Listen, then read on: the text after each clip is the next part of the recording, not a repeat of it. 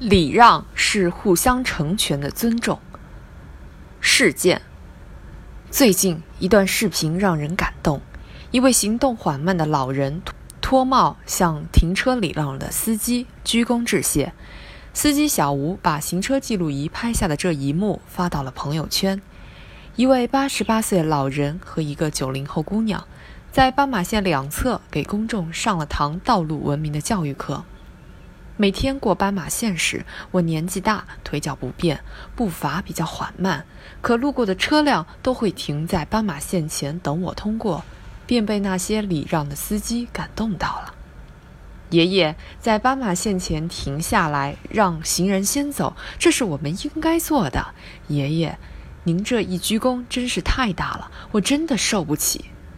再度见面后，小吴向老人深鞠一躬。点评：弯腰鞠躬看似简单的动作，代表着礼节，承载了文明。八十八岁老人在斑马线上脱帽鞠躬，表达对礼让的致意，对文明的尊重。这是行人与司机共同创造的温馨画面。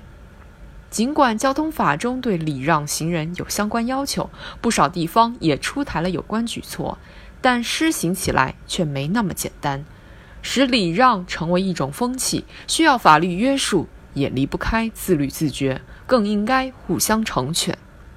脱帽老人与司机小吴就生动诠释了“你为我驻足，我为你致敬”的感动。